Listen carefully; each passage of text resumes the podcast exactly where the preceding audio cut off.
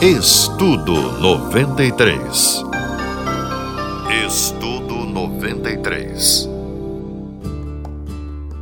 Bom dia, gente querida. Aqui é o Azaf Borba de Porto Alegre. Hoje estamos juntos no Estudo 93, que nesse mês de janeiro terá o tema de louvor e adoração. Jesus declarou em João 4, 23 e 24 que vem a hora e já chegou em que os verdadeiros adoradores adorarão o Pai em espírito e em verdade. Porque são estes que o Pai procura para seus adoradores. Deus é espírito e importa que os seus adoradores o adorem em espírito e em verdade. Essa declaração de Jesus coloca o patamar básico do que seria a verdadeira adoração para a sua igreja. Em primeiro lugar, quero dizer que esta é uma expressão do Espírito.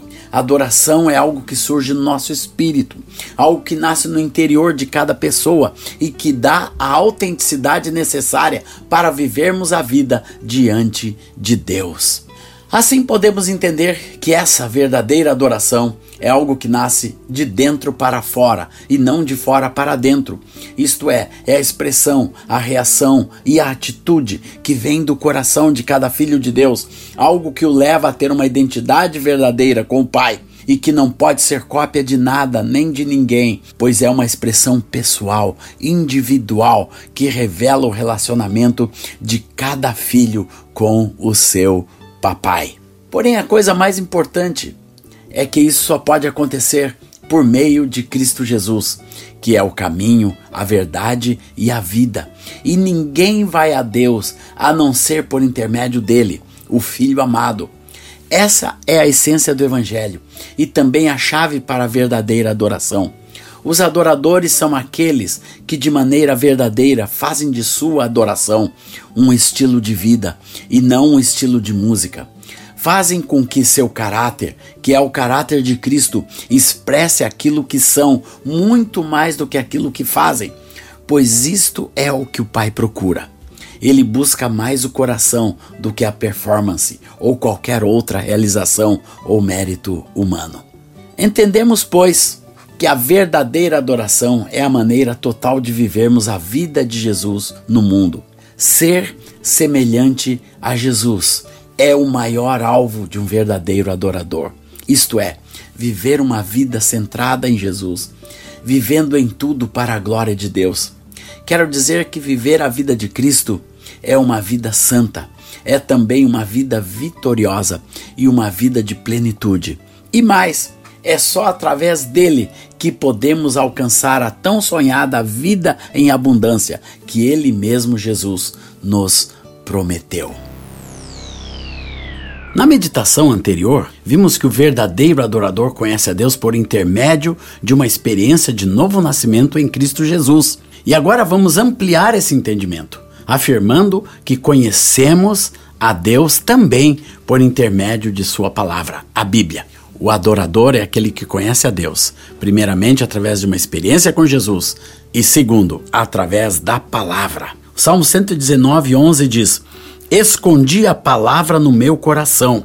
A palavra de Deus foi deixada neste mundo como manual de Deus para direcionar, aconselhar, auxiliar e ensinar o homem a fazer a boa, agradável e perfeita vontade de Deus para a sua vida. A Bíblia ensina quem Deus é e ainda revela o seu caráter. Depois de conhecer a Deus por intermédio da fé em Jesus, a pessoa entra pela porta do reino e vai desbravando-a via conhecimento do conteúdo bíblico. A palavra é muito importante. E a adoração bíblica, segundo o nosso querido Dr. Russell Shedd, é quando escutamos a voz do Senhor na hora que nos sintonizamos com a voz de cada profeta, de cada salmista, de cada apóstolo, homem e mulher que escreveu que escreveram a palavra de Deus, é uma sintonia que hoje nós, no presente, no século 21, podemos ter com esses homens do passado que tiveram a revelação de Deus e as deixaram para nós. Aleluia! Quando Deus falou a Moisés, Davi, Daniel, Pedro, João, Paulo, sua mensagem foi destinada não somente a eles, mas Deus, na sua onisciência, estava olhando para cada um de nós que recebemos essa palavra hoje e assim vamos conhecê-lo cada vez mais. Aquele que submete a sua vida nos pequenos detalhes à palavra do Senhor por certo irá conhecê-lo mais, pois ficará cada vez mais parecido com Jesus. São muitos os versículos na palavra que testificam a riqueza da palavra. Eu gostaria de citar um. Em 2 Samuel 22:31 diz: Quanto a Deus, o seu caminho é perfeito, e a palavra do Senhor é fiel. Ele é o escudo de todos os que nele se refugiam. No Novo Testamento, Efésios 6,17 diz: Tomai também o capacete da salvação e a palavra do Espírito, que é a palavra de Deus. Aleluia. Desde a antiguidade, Deus colocou a sua palavra no coração dos homens. Cada história foi sendo transmitida de pai para filho, até que Moisés as compilou no Pentateuco, os cinco primeiros livros da Bíblia, e os judeus chamam de Torá. Esta palavra, transliterada no hebraico, significa instrução. Então a palavra é para trazer instrução. A Torá é para trazer instrução. Depois, por intermédio de diferentes homens que escutaram e entenderam a voz do Pai, outros livros foram escritos até chegarem até nós. Por isso, ame a palavra de Deus, guarde-a no teu coração e ela, por certo, vai ser lâmpada para os teus pés e luz para o teu caminho. Deus abençoe. Nas meditações anteriores, vimos que o verdadeiro adorador conhece a Deus por intermédio de uma experiência de novo nascimento em Cristo Jesus e por intermédio também da palavra de Deus. E agora vamos ampliar este entendimento, afirmando que conhecemos a Deus também por intermédio do Espírito Santo. Aleluia! Deus declarou em João 4,23 que vem a hora e já chegou em que os verdadeiros adoradores adorarão ao Pai em espírito, o texto que já lemos na primeira mensagem. O louvor e adoração começa no espírito humano através do Espírito Santo. Jesus revelou a seus discípulos a promessa do Espírito Santo com as seguintes palavras: O Espírito da Verdade vos guiará a toda a verdade. A principal verdade que o Espírito nos revela é acerca do próprio Deus. Somente o Espírito Santo pode nos revelar Deus, meus irmãos. Isso que nós precisamos entender a importância do Espírito Santo para um adorador, porque você não consegue adorar a Deus se não tiver o Espírito Santo habitando dentro de você, porque a palavra nos fala em 1 Coríntios 3:16 que nós somos o templo do Espírito Santo. É ali que Deus habita. Aleluia! O Espírito Santo faz com que cada um de nós tenha fome e sede de Deus. Ele se move por toda a terra, preparando os corações para receberem a revelação de Deus pela mensagem de Cristo. Onde quer que você esteja, eu tenho tido experiências pelo mundo afora em que eu tenho encontrado pessoas, às vezes viajando no avião ou andando de trem, como recentemente na Suécia, uma pessoa simplesmente se aproxima, começa a conversar comigo e eu descubro que, essa, que aquela pessoa tem sede de Deus e revela a palavra de Cristo Jesus. Sabe quem faz isso pelo mundo? É o Espírito Santo. Aleluia. Ele se move por toda a terra, preparando os corações para receberem a revelação de Deus. Em diversas partes do mundo, por exemplo, ouve-se falar acerca de pessoas que simplesmente sonham com Cristo e começam a buscá-lo de coração. O próprio Espírito de Deus se manifesta a essas pessoas, fazendo com que tenham desejo de conhecer a Cristo. Quando elas se encontram com um cristão, relatam o sonho que tiveram e a partir desse momento passam a ser discipuladas e levadas ao pleno conhecimento de Deus. Por essa causa, Jesus soprou o Espírito, não apenas sobre os discípulos, mas sobre todo mundo. E nós fomos incluídos naquele sopro maravilhoso do Espírito Santo. A revelação e o conhecimento de Deus por toda a terra começa e continua com o Espírito Santo. Por isso que todo verdadeiro adorador tem que ter uma experiência verdadeira com o Espírito Santo. Quando a igreja se enche dessa sublime presença, ela entra em outro patamar do conhecimento de Deus, porque você passa a conhecer não um Deus de ouvir falar, mas de um Deus que é presente dentro do seu coração pelo Espírito Santo. A adoração é uma escolha do adorador. Eu quero ser um adorador que vai adorar o meu Deus. Assim como o relacionamento de uma noiva com o noivo. A parte de Deus é completa e perfeita. Seu amor por nós é inquestionável. A verdadeira adoração é uma opção voluntária de nos abrirmos ao seu maravilhoso amor. Se não fosse assim, por que Deus estaria procurando verdadeiros adoradores? Qual é a nossa opção? Deus governa sobre todas as coisas, mas Ele deixou uma coisinha para nós: nós optarmos por Ele pelo seu reino, em sermos pessoas que querem adorá-lo ou não. Evidentemente que de fato Deus governando todas as coisas, se ele quisesse, ele poderia mudar e pode mudar até mesmo a nossa vontade, mas ele a respeita. Adoração é algo que apesar de satisfazer e alegrar a Deus, também nos beneficia. Essa opção é uma opção de vida, é uma opção que nós fazemos diante de Deus, dizendo: Deus, eu te amo.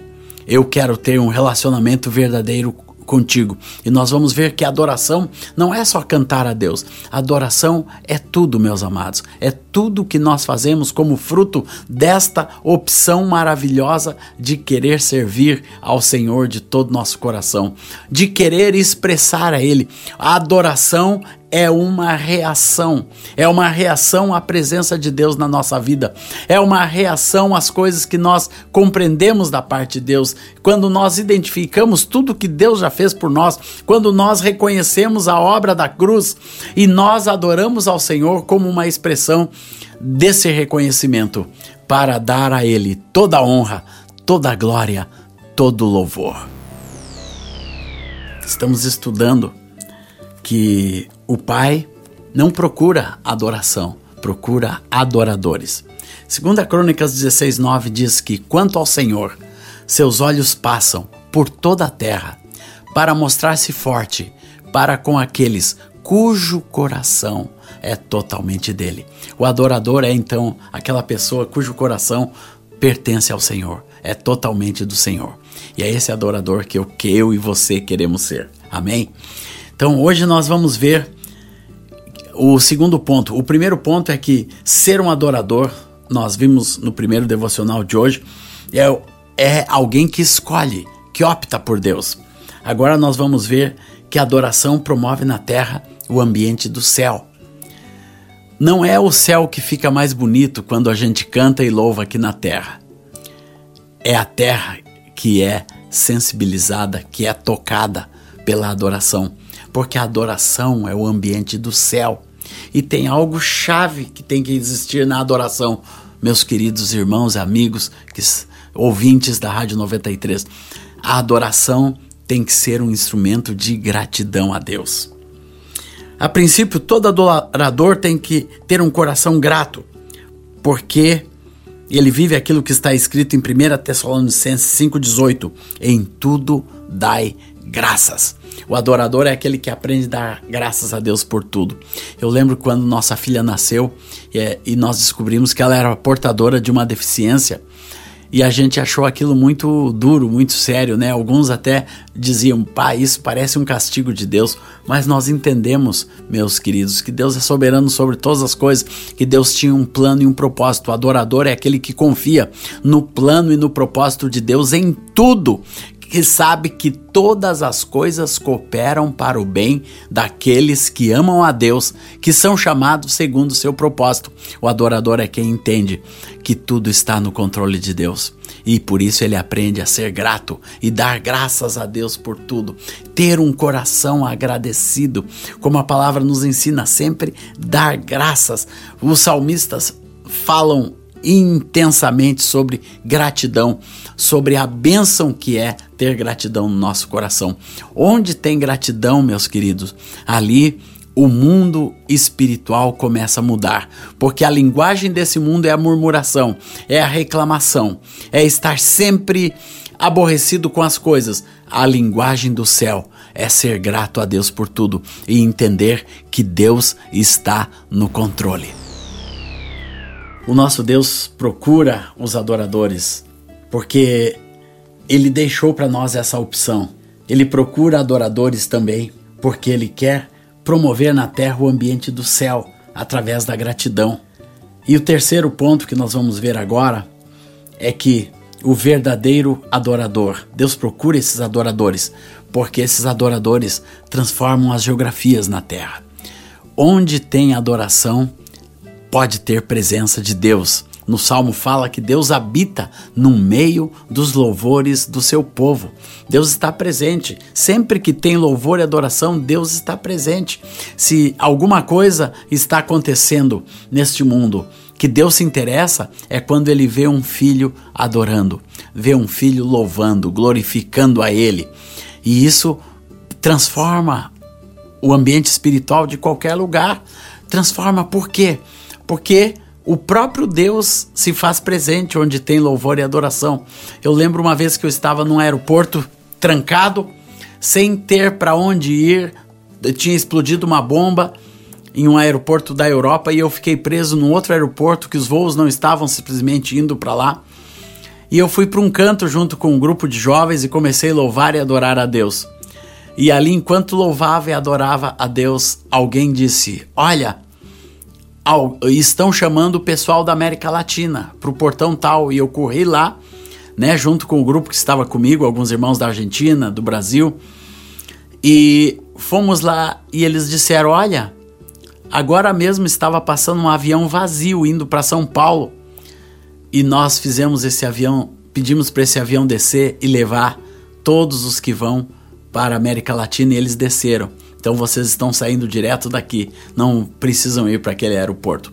Deus resolveu o problema e eu tenho certeza que foi através de nós estarmos ali em louvor e adoração, sem brigar, sem discutir, mas experimentando a boa, perfeita e agradável vontade de Deus o céu se faz presente na tua vida, na tua casa, na vida da tua família. As geografias são mudadas, o, a, as condições, os ambientes, eles são transformados quando alguém começa a louvar e adorar a Deus. Por isso eu te convido, meu querido ouvinte, para você ser esse adorador. Hoje você pode estar no meio de uma prova. Comece a louvar e adorar a Deus agora mesmo aí na tua casa, aí no teu carro. Você que está ouvindo esta meditação, faça desse momento seu culto a Deus de louvor e adoração, com gratidão no teu coração, e você vai ver tudo ser transformado. Vamos falar sobre adoração como expressão da glória de Deus. É um tema muito bonito. Em Efésios, capítulo 1, versículos 5, 12 e 14, Paulo escreve que todo homem foi criado para louvor da glória da sua graça. Foi criado para louvor da glória de Deus, para louvar a Deus. A partir desse entendimento, podemos afirmar, sem dúvida alguma, que toda criatura humana nasceu para ser um adorador do Deus vivo e único. Assim sendo, o objetivo principal de cada pessoa que nasce nesse mundo é ter comunhão com o Deus eterno. Você já imaginou toda pessoa que nasce em qualquer lugar do planeta, o que tem na sementinha que está lá dentro do coração dessa pessoa, que essa pessoa nasceu para glorificar a Deus. Toda a vida, tudo que Deus criou, meus irmãos, este é o cerne do cristianismo, quando nós cremos e compreendemos isso, que cada um de nós não nasceu para fazer qualquer coisa, trabalhar um tempo, ganhar dinheiro, casar, ter filhos trabalhar e trabalhar, depois se aposentar e morrer, não. Isso é muito pouco. Deus nos fez para algo maior. Deus plantou a eternidade no coração do homem. Deus plantou a eternidade, está lá em Eclesiastes que Deus plantou é, é essa necessidade de buscar as coisas eternas no nosso coração. E, e eu quero dizer para vocês que a única coisa que nós faz, fazemos de eterno nesse mundo que nós vamos continuar fazendo diante de Deus na eternidade é adorar. Todas as outras coisas vão terminar por aqui mesmo. Tudo que você faz de bonito, a sua arte, tudo que você faz no seu trabalho, tudo que você fez na sua vida e prosperou, até mesmo a pregação do evangelho um dia vai cessar, um dia vai parar. Todos os nossos relacionamentos humanos, da maneira que nós compreendemos, vai cessar, mas a adoração é algo que vai continuar. Deus te fez um adorador para viver para a sua glória, e isso começa não na eternidade. Por isso que a esperança do crente é diferente. A esperança não é alguma coisa, nós vamos ser adoradores lá no céu. Não, você já é adorador aqui na terra. Aqui na terra, hoje é dia de louvar e adorar a Deus. E Deus plantou esta eternidade no teu coração e Deus te formou para a sua glória, te fez para adorá-lo e viver essa vida de adoração, glorificando a Deus em todas as coisas, para louvor da glória da sua graça. Deus nos escolheu em Cristo antes da fundação do mundo para sermos esse povo que vive para a glória dele. Glória de Deus. Qualquer pessoa ou criatura pode louvar a Deus. Qualquer coisa que foi criada por Deus foi criado para louvor da sua graça, como nós vimos na meditação desta manhã. Mesmo sendo um ser inanimado, um astro luzente, que pelo simples fato de existir e de brilhar, já traz louvor ao Criador, como diz os Salmos. Louvem ao Senhor estrelas reluzentes, árvores batam palmas, todos os seres dos bosques, né? As feras, os pássaros e assim por diante. Até Jesus falou dos passarinhos, porque uma das expressões da natureza que mais me inspiram a louvar é o canto dos passarinhos. Jesus falou sobre eles. Um fim de tarde com a passarada cantando é um verdadeiro culto de louvor a Deus. Todavia, adorar é diferente, pois é uma atitude consciente do espírito do coração que tem Cristo como Salvador. E aqui está a grande diferença entre louvor e adoração que todo mundo quer saber. Louvor, qualquer pessoa, qualquer criatura pode louvar a Deus. Pelo simples fato de existir, dá louvor a Deus. Os astros no céu, você olhar para um céu estrelado, aquilo dá louvor a Deus. Você olha para o mar, o mar louva ao Senhor pelo fato de existir na sua grandiosidade. Mas adorar é outra coisa. Adorar é uma expressão de vida e de amor, de compromisso. É algo que só os filhos de Deus que conhecem a Cristo como Salvador aqueles que foram resgatados pelo sacrifício de Cristo. E este sacrifício é que tornou possível que a semente de Deus em nós fosse vivificada e nós pudéssemos ser não mais só louvadores, mas sermos também adoradores, aqueles que têm comunhão verdadeira, genuína com Deus. Aleluia! Assim, o coração de cada um de nós se tornou o lugar do culto e da adoração. Nós precisamos compreender isso, que qualquer pessoa pode louvar a Deus, mas adorar é só os redimidos, só quem nasceu de novo. Por isso a importância de que nós precisamos enfatizar que um adorador, ele não pode ser apenas um bom músico, uma pessoa que toca bem, uma pessoa que canta bem, ele tem que ter uma experiência de novo nascimento através de Cristo Jesus. Nós não podemos é, continuar recebendo e achando que qualquer pessoa pode tocar no culto. Não, ele tem que ter uma experiência com Cristo Jesus, tem que ser uma nova criatura, redimido pelo sangue de Jesus, porque Deus só habita no templo do seu Espírito Santo, que vai ser a nossa próxima meditação. A importância de nós sermos o templo do Espírito Santo. 1 Coríntios 3,16 diz que nós somos o templo do Espírito Santo. 1 Coríntios 6,19 diz que nós somos o santuário de Deus, aonde mora o Espírito Santo de Deus. Então Deus fez de cada um de nós o templo. E como ele fez isso? Quando Cristo morreu na cruz, o véu que separava o átrio do Santo dos Santos rasgou-se de alto a baixo, tornando-se duas partes, Mateus 27, 51. Alguns argumentam que com este ato Deus estava terminando com o judaísmo, mas não estava não. Ele continua tratando dos judeus, do povo judeu, e a aliança do Senhor e a vinda do Messias vai se concretizar ainda para os judeus que não receberam Jesus. Independente disso, é básico compreender que o véu rasgado tem a ver com a nossa fé. O significado desse ato é que Deus restaurou o homem e a sua comunhão com o divino e com o eterno. Quando o véu se rasgou, Deus estava dizendo: Olha como isso é importante. Não necessito mais de sacrifícios de animais, nem de um templo ou de um santuário onde um só homem pode entrar. Coloquialmente, Deus estava dizendo: Estou de mudança. Vou para a minha morada definitiva, onde sempre quis estar o coração de cada pessoa. Quando Jesus bradou: Está consumado, era o próprio Deus dizendo que não precisava mais de uma arca ou de um lugar de adoração construído de pedra, de madeira e de, de coisas desse mundo, pois a todos quantos a partir de agora o receberem e creem no seu nome, como está lá em João 12, este terá o privilégio de, de agora em diante, se tornar diretamente um filho amado de Deus. Olha aqui, meus irmãos, o que a obra da cruz fez.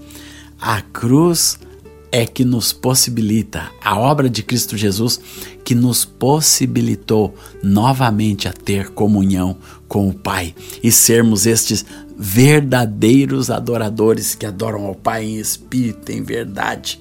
Aleluia. Cada filho de Deus agora se torna o quê?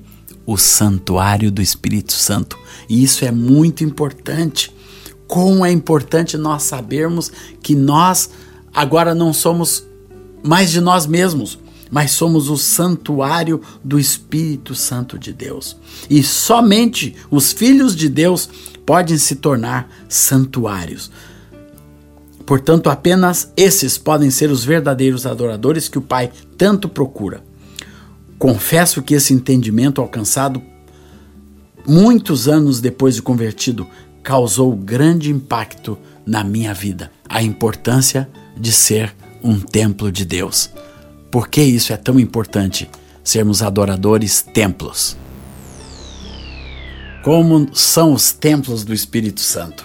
Nós vimos que Deus fez de cada um de nós, segundo o que está em 1 Coríntios 3,16, o templo do seu Espírito. Deus nos fez os verdadeiros santuários aonde Ele quer habitar. A casa nova de Deus no mundo não é feito por pedra, não é feito mais de ouro, não é feito de construções grandiosas. Eu, eu estou dizendo isso não estou falando que nós não podemos ter lugares de reunião, os prédios, os templos, que nós chamamos de templos, né? Mas o verdadeiro templo de Deus somos nós, é a vida de cada pessoa, é o coração de cada pessoa. Deus não teria mais santuários feitos por mãos humanas depois do sacrifício de Cristo, mas sim templos vivos, feitos de pedras vivas.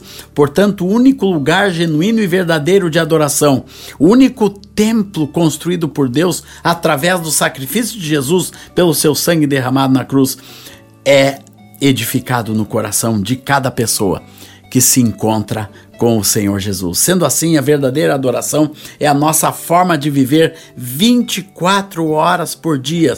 Não é só apenas uma hora durante o culto ou um tempo, né, que nós estamos cantando e louvando a Deus juntos. Não, é a continuidade, é a nossa vida em constância. Qual é o, o tempo da adoração? É desde do primeiro minuto que levantamos até o final do dia. E até mesmo a palavra diz no Salmo 149 que nos nossos leitos nós cantamos de júbilo e tudo em nós rende graças ao Senhor. O salmista diz: Bendize minha alma, tudo que há em mim, em todo bendirei ao Senhor em todo tempo, louvarei ao Senhor em todo tempo toda hora é hora. O templo do Espírito Santo, ele não para, ele é contínuo. Essa é a primeira característica que eu quero frisar aqui para vocês, meus irmãos. Não que nós precisamos parar com esse negócio que, ah, eu só vou louvar a Deus domingo, ou sábado, ou lá na célula. Não. Agora é hora de louvar a Deus. Você é o templo do Espírito Santo. Você louva a Deus em todo tempo, em toda hora. Onde você está, na sua casa, na rua, aí no carro, ouvindo essa meditação, é hora de louvar a Deus. É hora de glorificar a Deus. Toda hora é hora, todo tempo é tempo de louvar e adorar a Deus. Então, a primeira característica que vemos hoje é que a adoração ela é contínua. O adorador ele é, ele continua louvando a Deus em todo tempo, em toda hora, ele não para. Adoração não é algo que Deus fez para para parar e continuar. Não é uma roupa que você tira e põe. Não, mas é uma vida que você vive diante de Deus. Então, primeiro ponto, a adoração é contínua. No Antigo Testamento, deixava a luz acesa como uma representação da presença de Deus, e essa luz Deus quer que esteja acesa na nossa vida continuamente. E o segundo ponto do templo do Espírito Santo, ele é santo. Isso significa vivermos como templos de Deus tendo a vida reta, justa e santa diante do Senhor. Em todos os tempos, e não somente hoje, a santidade tem sido vista e entendida como algo difícil, quase impossível de ser alcançada. Piedosos e religiosos têm perseguido a santidade pelos séculos, porém com sucesso limitado. A quase toda a totalidade das linhas teológicas coloca este valor espiritual como alguma coisa que somente alcançaremos no céu. Mas como explicar que a igreja que Jesus virá buscar será sem mancha e sem ruga? O templo do Senhor tem que ser santo, tem que ser limpo, tem que ser santificado diante do Senhor. Isso Deus quer que aconteça aqui na terra. E Deus quer que a vida de cada adorador busque esta vida de santidade. Busque estar diante do Senhor. Constantemente, meus irmãos e irmãs, devemos checar a santidade em nossa vida, pois o pecado tenazmente nos assedia e nossa natureza humana deseja sempre voltar ao erro. Infelizmente, a santidade tem sido tratada na igreja como esse objetivo futuro e não como uma realidade a ser vivida no presente pressuponho que ela seja impossível de ser alcançada. Segundo John Stott, o segredo de uma vida santa está na mente. Pela fé, é possível proclamarmos que somos capazes de sermos templos santos diante de Deus agora, no tempo presente.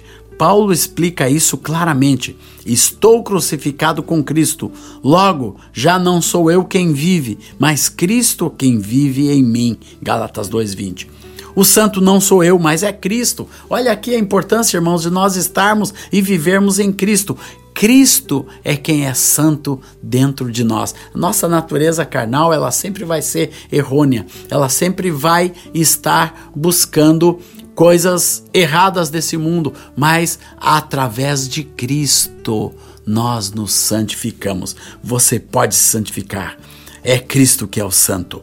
A chave está em deixar o eu na cruz e permitir o Senhor viver em nós. Quando o eu não é negado, ele é necessariamente adorado. Não adore a você mesmo e as coisas desse mundo. Adore a Cristo Jesus e seja um templo santo. Temos que ter em mente de que Deus tem grande interesse em cuidar de nós, mas Ele também quer que nós façamos a nossa parte. Primeiramente, em cuidar do nosso espírito. O espírito humano, a maneira que ele é cuidado verdadeiramente é através da comunhão com Deus. A única coisa que pode proteger corretamente o nosso espírito, irmãos, a nossa parte mais interior, aonde o Espírito Santo de Deus está, é nós exercermos a nossa comunhão com Deus através da oração, da adoração e da palavra, e nos enchermos das coisas de Deus. É assim que nós cuidamos nosso espírito e também a nossa alma. Nós temos que ter o cuidado, porque muitas coisas nesse mundo roubam e destroem a alma. O diabo criou mecanismos infinitos para a destruição da alma, para cativar nosso interesse. Ele está destruindo toda uma geração que fica o dia inteiro na frente de um celular, olhando para aquele celular e o que vai acontecer. E e vendo a próxima mensagem, a próxima notícia, o próximo vídeo, o próximo post, e tudo isso rouba a nossa alma, meus irmãos. Por isso que nós temos que aprender a cuidar da nossa alma e trazer para a nossa vida tudo aquilo que edifica, tudo aquilo que constrói, tudo aquilo que tem louvor, tudo aquilo que tem adoração é o que deve preencher a tua alma e cuidar também do teu corpo. Aonde você coloca o teu corpo, para onde você vai, aquilo que você toca, aquilo que você olha com seus olhos e ouve com seus ouvidos. Cuide do templo do Espírito Santo para que você não tenha surpresas. Muitas pessoas matam a sua fé porque não cuidam do templo do Espírito Santo, não cuidam do seu espírito, não cuidam da sua alma e não cuidam do seu corpo. Nós somos esse templo e tudo em nós tem que ser cuidado, tem que ser protegido. Meu amado, você é mordomo do seu corpo, você é mordomo da sua alma. Por isso você deve buscar as coisas lá do alto, as coisas que edificam, as coisas que constroem, que trazem a glória de Deus para tua vida, para tua casa, para tua família. Cuide da presença de Deus na tua vida e seja esse adorador que adora ao Pai em espírito e em verdade. Esta pessoa que Deus procura para ser os verdadeiros adoradores que o adoram neste mundo. Que Deus abençoe a todos vocês, em nome de Jesus. Estudo 93. Estudo 93.